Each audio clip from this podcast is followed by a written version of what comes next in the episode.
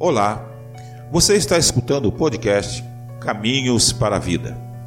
Eu sou o reverendo José Edson Airosa, pastor da Igreja Presbiteriana Independente de Fazenda Grande, Salvador, Bahia. É um imenso prazer estar com você neste dia. Hoje vamos conversar brevemente acerca do tema O Protagonista.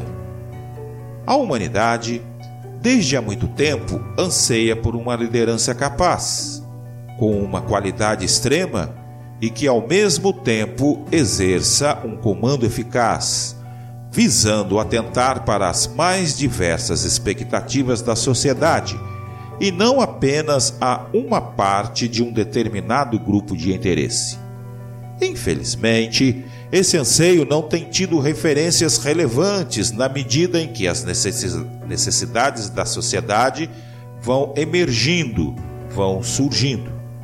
Por esta razão, é fundamental que surjam lideranças e instituições para contrapor essa realidade e contrapor com ações e inclinações substanciais que visem de fato o bem comum e que fiquem registradas nos anais da história, para que as futuras gerações sejam favorecidas e vejam que algo foi feito e, sobretudo, também exerceram uma influência determinante para a emancipação de uma sociedade.